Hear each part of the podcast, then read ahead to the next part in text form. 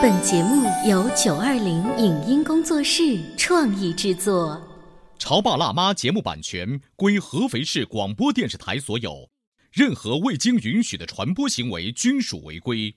欢迎与九二零影音工作室沟通合作事宜，电话零五五幺六三五零九三五六。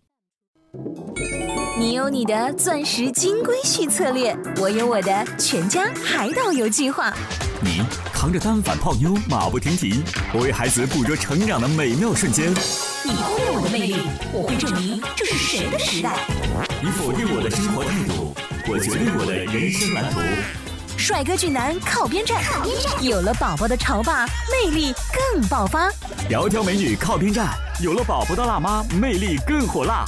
我是辣妈，不是老干妈，我为自己代言。我是潮爸，不是太阳能浴霸，我为自己代言。潮爸辣妈。本节目嘉宾观点不代表本台立场，特此声明。家里的衣服堆积成山坡状，储物室里的空间越来越小，却不知该如何整理。各位潮爸辣妈会遇到过类似棘手的问题吗？今天做客节目的收纳达人会告诉我们怎样的收纳方法和先进理念。他见过最惊悚的杂乱家庭是怎样的？为什么说柜子越多浪费越多？衣架的材质和颜色为什么一定要分清楚？作为父母，如何用现代的收纳理念影响自己的孩子呢？欢迎收听八零后时尚育儿广播脱口秀《潮爸辣妈》，本期话题：精致生活从正确收纳开始。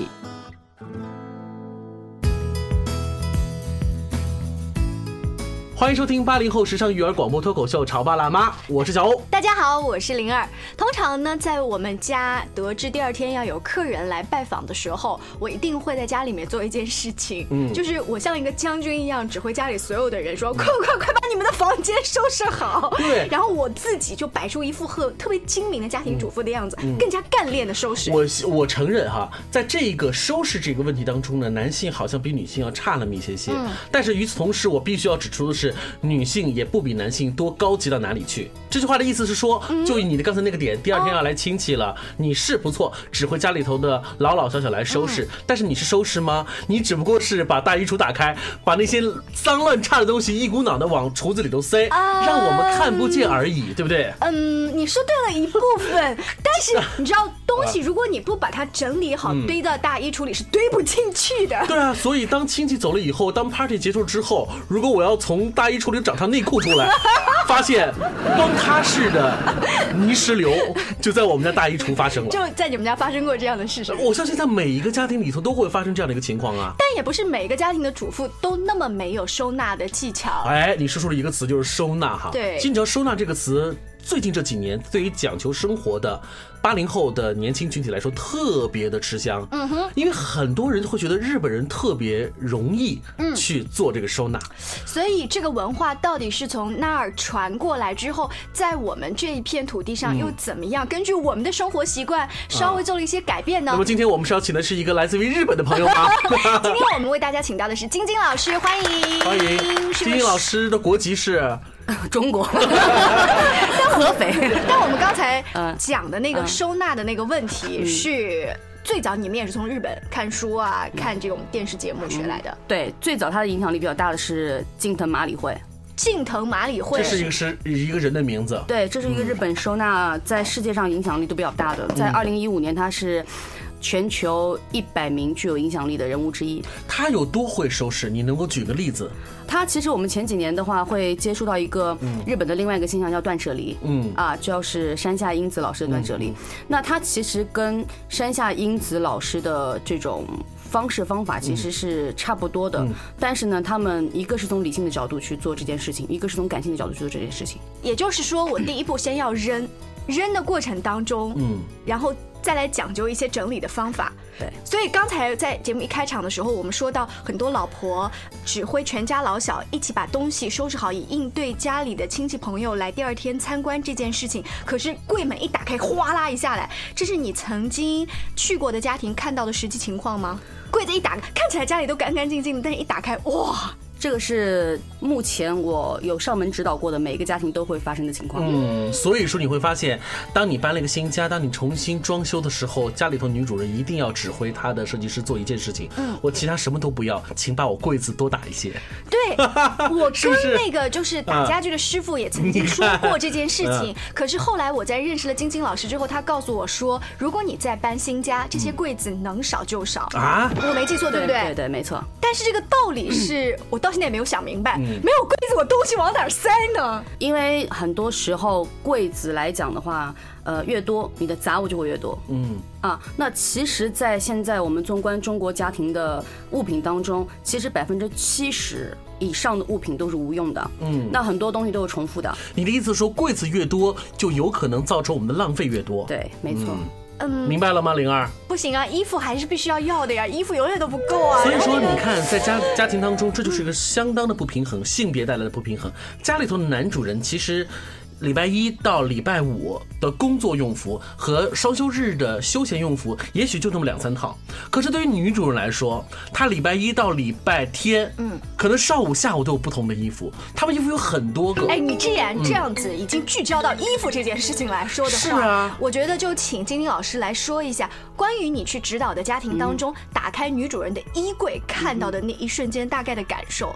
呃，基本上很多人的衣柜都是衣架的颜色是五颜六色，嗯，冬天、秋天、夏天的衣服是没有分类的，全部是摆放在一块儿，然后包括它下面摆放的叠放起来衣服都是呈坡面状，坡面。状 我明白了，就往里头塞，往里头塞，然后你会发现那个就是带褶的地方，领子的地方是高于，是吧？对，它永远都是一个山坡状，一个山坡状，所以他们就是没有没有掌握到它叠衣服的一个收纳的一个方式方法。你刚才说衣架的五颜六色，春秋天、冬天都没有乱无章杂乱无章。嗯这个四季的衣服大概要按照冬天跟夏天要分开，我能够理解。什么衣架还要分吗？这个有点太夸张了吧？啊衣架一定要分，因为衣架它的承重力不一样，它的宽度不一样，它的呃长度也是不一样，所以它会针对不同季节的衣服要选择不同材质的衣架。那如果我用了呃，在你看来不合格的衣架会怎样吗？我的衣服一样可以撑起来啊，反正就是一样衣柜挂满啊。不一样，因为你用同样的衣架，比方说你挂夏天的衣服和冬天的衣服，那挂起来你衣肩领的这个地方一定是不一样的，叫它伤害是你那不一样的。件真丝的裙子和那那件貂皮大衣，你能用一个衣架挂吗？不可以。就是明显感觉应该对贵重的衣服用更好的木头的衣架去挂，啊是吧？所以在衣柜的话呢，你的第一步是先把衣架弄得统一，对然后再把冬天跟夏天的衣服对，分进行一个。分类。其实我们没有学过专门收纳整理知识的家庭主妇，也会做他刚才讲那件事情，就是我一年大概会有两次的机会做一个大换血，嗯就是把冬天的衣服。比如说，马上要入秋深秋了，我要把秋冬天的衣服拿到比较顺手拿的那个衣柜的地方，然后把夏天的衣服再整理好，往那个柜子的角落里面塞一塞，这是大部分主妇会做的事情啊。呃，刚才呃灵儿说的这个，你能够觉得是对的吗？这也是一方面，他们也是你们大家很多人没有掌握的一个技巧，因为衣服太多的话，不管你是怎么样去收纳，它一样会乱。所以在你看来，进行减法，往外扔，这是第一步，是吧？对可是往外扔啊，嗯，你知道人会有一种叫补偿心理。我今天扔了十件，确实如你所说，我根本不可能穿的衣服，我扔了十件呢，那意味着我少了十件衣服哦。嗯嗯。那我是不是应该今天晚上到商场里头去再添十件回来？会不会就你扔出去之后，你立刻就会买进来很多？所以就是中国人很多人他为什么现在提倡一种减法生活，就是让你对未来有一个精准的一个掌控。嗯因为你一直不断在重复的复买，不断的买，不断的买，买到最后，其实那些衣服其实是不适合你的。嗯包括当我们去上门指导的时候，很多人收拾完毕以后的衣服，他丢弃的衣服，其实就是他根本都不会再去选择的衣服。嗯，有一种讲法是说，大概一年还是两年之内，你没有穿的这一条裙子和 T 恤，你就可以考虑把它送人，或者是再一次环保收掉了，对对不对对对？但是我们女人有一种心情，就是啊，这条裙子是我当年什么什么纪念日的时候买的，是我当年好瘦的时候买的，我一定要再瘦回去。呃，不是你们女人哦，男人也是一样。啊这样子你知道每年大扫除的时候，我妈给我说多少遍，说你那个零八年奥运会那个 T 恤衫你不可能再穿了。嗯我说坚决不能扔。这些 T 恤衫是我在二零零八年北京奥运会直播期间我在北京穿的，嗯，非常珍重。嗯人生有几个奥运会？所以就这样子的话，那格外有纪念意义的，我们可以暂时先把它保留，对不对？这种保留其实它的纪念日的东西，其实你去看一下，没有多少家里面。嗯，因为人生已经过去了，人生要往前走，不要一直在活在过去。嗯嗯啊，然后一直在怀念过去的种种种种。因为我们今天呢，把晶晶老师请来，着重先讲到了家庭主妇最常用的一个收纳整理的技巧，就是关于衣柜方面。你会发现有一个特点，就是。断舍离，断舍离，我首先要断，对不对？然后是舍，那我来扔衣服好了。可是呢，太旧的款式，我能够肯定，嗯，这件我不要了。但我扔自己的衣服，我扔不下手的，我来扔老公的衣服好了。我看你这件衣服也不合适，我看这件衣服也不合适，就扔彼此衣服。你把我给扔了算了。对方的衣服会不会好一点？嗯，会啊。但是其实我觉得还是先从自己的整理开始。我们所有的整理师的第一步一定要完成自我整理。嗯啊，自我整理完毕以后，你才有可能去帮助别人去做一个整理。嗯，所以我们每一个人都是一定要经过一个自我整理，再去帮助别人。不要去想去先扔别人的东西。嗯，那像刚才你们刚才讲的说，先扔老公的东西，女人的衣服比较多。那其实在我看来，只是男人和女人的关注点不一样。那女人的话，在家里。他的侧重点是在家庭，嗯，那所以说他的杂物在家里会比较多，嗯，那男人的话，有的时候你会看，其实他的办公室也是非常乱，嗯。对，因为他的专注点在工作上，哦，就是你专注到哪里，你的那一片周遭的东西就可能比较凌乱，难怪呢，我看儿子的玩具柜。就是很不顺眼呐，我就想帮他扔他的玩具。就是第二个问题就来了，妈妈在家里面，不管她是全职太太还是非全职的，她都会有一个我又要做家务，要照顾孩子，而且现在家庭条件越来越好，孩子的那个玩具啊、教辅的书籍越来越多。就我女人的东西已经很多了，然后再加上一个孩子的东西，就是感觉有了孩子之后，我家里的凌乱就有了借口。嗯哼，因为家里有孩子啊，你以后有了孩子就知道了。那我碰到谁都会跟他讲这句理由，好像大家也抱着嗯能够理解，非常认同。对，等孩子大一点儿了，好像他自己会收拾整理了，就会跟妈妈爸爸后面学了，就会好很多了。是不是这样子？其实不是这样子。我觉得很多人家讲为什么家有熊孩子，因为他们有个熊爸爸和熊妈妈。多熊，熊大、熊二和熊小。对，呃呃，今天我们把金英老师请到我们的直播间，呃，一方面呢是想让他给我们介绍一下目前最先进的收纳的理念，更重要的是通过这期节目，我们要检视一下正在收听节目的每位乔爸辣妈，你们的家里头的收纳观念是不是应该要更新换代了呢？是，稍微进一段广告回。来之后接着聊，我们就聚焦在家里面有小朋友，我们如何用现代的这种收纳的理念去影响小朋友呢？待会见。您正在收听到的是故事广播《潮爸辣妈》。潮爸辣妈播出时间：FM 九八点八，合肥故事广播，周一至周五每天十四点首播，二十一点重播。网络收听，请下载荔枝 FM、蜻蜓 FM、阿基米德、喜马拉雅、中国广播以及苹果 Podcasts，搜索“潮爸辣妈”订阅收听。微信公众号请搜索“潮爸辣妈俱乐部”，参与节目互动哦。潮爸到，辣妈到，准爸到，育儿专家请。中国内地首档八零后时尚育儿广播脱口秀，陪你一起吐槽养育熊孩子的酸甜苦辣，陪你一起追忆自己曾经的小世界。潮爸辣妈。本节目嘉宾观点不代表本台立场，特此声明。家里的衣服堆积成山坡状，储物室里的空间越来越小，却不知该如何整理。各位潮爸辣妈会遇到过类似棘手的问题吗？今天做客节目的收纳达人会告诉我们怎样的收纳方法和先进理念。他见过最惊悚的杂乱家庭是怎样的？为什么说柜子越多浪费越多？衣架的材质和颜色为什么一定要分清楚？作为父母，如何用现代的收纳理念影响自己的孩子呢？欢迎收听八零后时尚育儿广播脱口秀《潮爸辣妈》，本期话题：精致生活从正确收纳开始。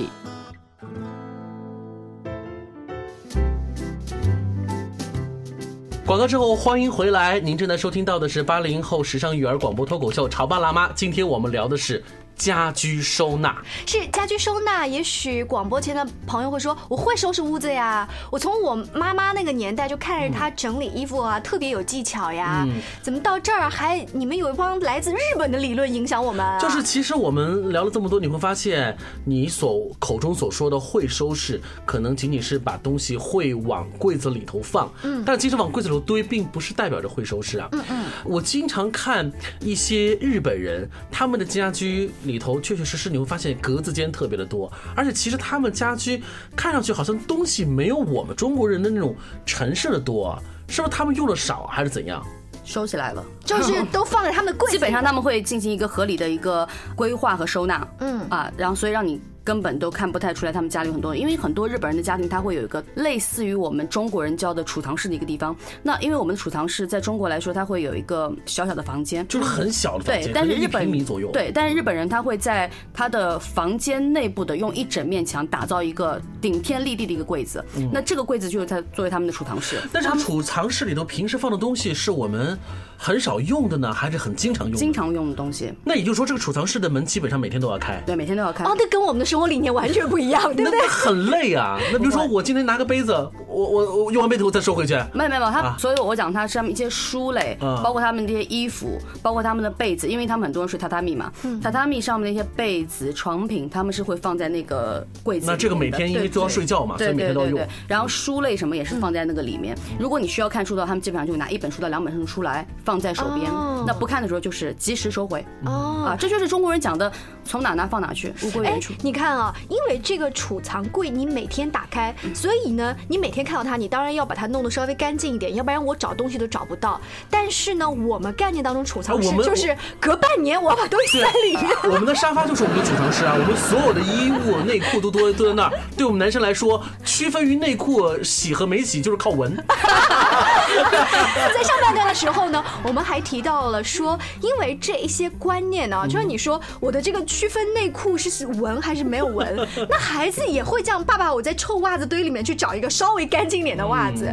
那小朋友随着这个影响，他以后会怎么办？小朋友还是看父母，呃，基本上父母以身作则，会整理的呃妈妈会影响到孩子，孩子也也会整理。那比如说在你们的在你们的这个指导课程当中，如果是教小朋友从最基础的玩具分类和整理，你们会有相应的像小游戏或者小方法一样吗？那一般教孩子来说的话，孩子的玩具会分好几类：毛绒玩具，然后像汽车类的玩具，像卡片类的玩具，电子类的玩具。嗯，那最基本的一个原则就是按类来分放，嗯，就是这样子而已。那一般孩子来说，他会知道，呃，东西啊，我书本类的就应该放在书架上，那我的汽车就该放在它指定的位置。分类这个收纳，其实。呃，你往深里头说，其实就是为了未来的什么分类垃圾的这个这个处理。在日本人啊，他非常讲究这个东西。其实这种归类的这种方式啊，我觉得我们呃中国当代的家庭生活也是极需要的。对我们家当时有一个经验，就是拿那个很多的储物盒放在玩具柜上，然后孩子不认识字，但是他认的那个卡片，你画一个小汽车，然后告诉他这个框子里专门放你的小汽车，这个框子里面专门放那个就是呃什么毛绒类的玩具。然后这个框子放一些巧虎类的玩具，你画一个小老虎头，它大概就已经在很小的时候知道往那个框子里放。可问题来了，就是拿男孩子举例，我们家呢电动遥控汽车特别多，每一辆车它会配一个遥控器，嗯，可是遥控器和车子最后就分离了，然后遥控器本身的电池和它电池盖又分离了，以至于呢大概半年之后就是。这个遥控器是配哪个车的？哎呀，没有没有了，换了换了，啪扔了。这个哎，这个车为什么没有遥控器？哎，不行不行，换了换了，啪。就光这个遥控车，我相信在小男孩的家庭里面就是一个大头疼的问题。那这个问题呢，其实要以后给科技来解决。嗯，为什么我们以后不可以拿手机作为遥控的方式呢？哎，其实今天啊，你聊的时候你会发现，我们在聊什么孩子的处理方式啊？这个，我觉得金英老师有句话说特别好，就是如果爸爸妈妈做的很好的话，孩子的问题就自然而然就迎刃而解了哈。嗯，那我觉得还是要归为到我们爸爸妈妈的这行列。你会发现家里头藏污纳垢的最重要的地方是在哪里？我认为在沙发。因为沙发上面会有乱七八糟的东西，会在各个角落，就是那个什么杂志啦、报纸啦、遥控器呢，尤其遥控器很可能会嵌在那个沙发那个缝隙里头。啊，就你认为是沙发，你认为是各个角落，家庭的每个角落，我会在床上会发现一些，可能会发现一些小朋友丢掉的一些勺子，吃饭的勺子，勺子放在床，我我小时候就是乱七八糟，你会想不到意外的地方它都会出现。我觉得更夸张的是小时候我拜访过一个小女孩家里头，我在他们家爸爸妈妈床上面。发现了鸡骨头和鱼骨头，对我就是很惊呆。为什么呢？因为他爸爸妈妈喜欢在看电视、睡床上看电视去吃今天的晚饭。哦，那他刚才讲的是一个也比较 比较恐怖的例子。你曾经指导过的家庭，让你一推开门就是。Oh my god！有没有什么比较夸张的？来给我们列举几个。夸张的就是家里面完全没有下脚的地方。从我开门开始，我觉得我的门是要用推的，就 是很难推开。然后他们家里面其实本来空间已经不是很大了，只有两间房。那孩子现在已经上幼儿园了。那在我们看来，应该说让孩子跟父母应该已经是分开睡了。嗯。但是他的另外一间房间被他的杂物堆得满满满满的，里面堆上他小朋友在呃婴儿时期的所有的物品，他没有一样去丢掉的。然后包括是因为要想要二宝吗？所以留着？不是，他就是只是囤积而已，他只是囤积而已，舍不得丢。然后家里面会有他们夫妻两个人的所有的衣物，冬天的衣服都没有洗，放在那里，因为太多，有几十件在摆在那里放。然后冰箱并没有放在厨房或者附近，而是放在。另外一个房间里面，就是应该是给宝宝用的一个房间里面，所以它里面堆满了所有杂物，包括女生用的化妆品，用过的和没有用过的，全部堆在那个地方。那里面也是书房，书房里面有书，那个房间根本没有办法去踏。这是你曾经指导过比较极端的家庭。最极端的就是刚才说了，这个进门要推，推，这太有画面感了哈。你刚才说到的沙发是一个。常会家里面囤积脏东西的，而且家庭成员会有一种就是把东西挪开就好，嗯，就是虽然看那个沙发面很脏，把它挪开，挪到茶几上，然后挪到那个缝缝里面，只要我屁股可以坐下来就好，对不对？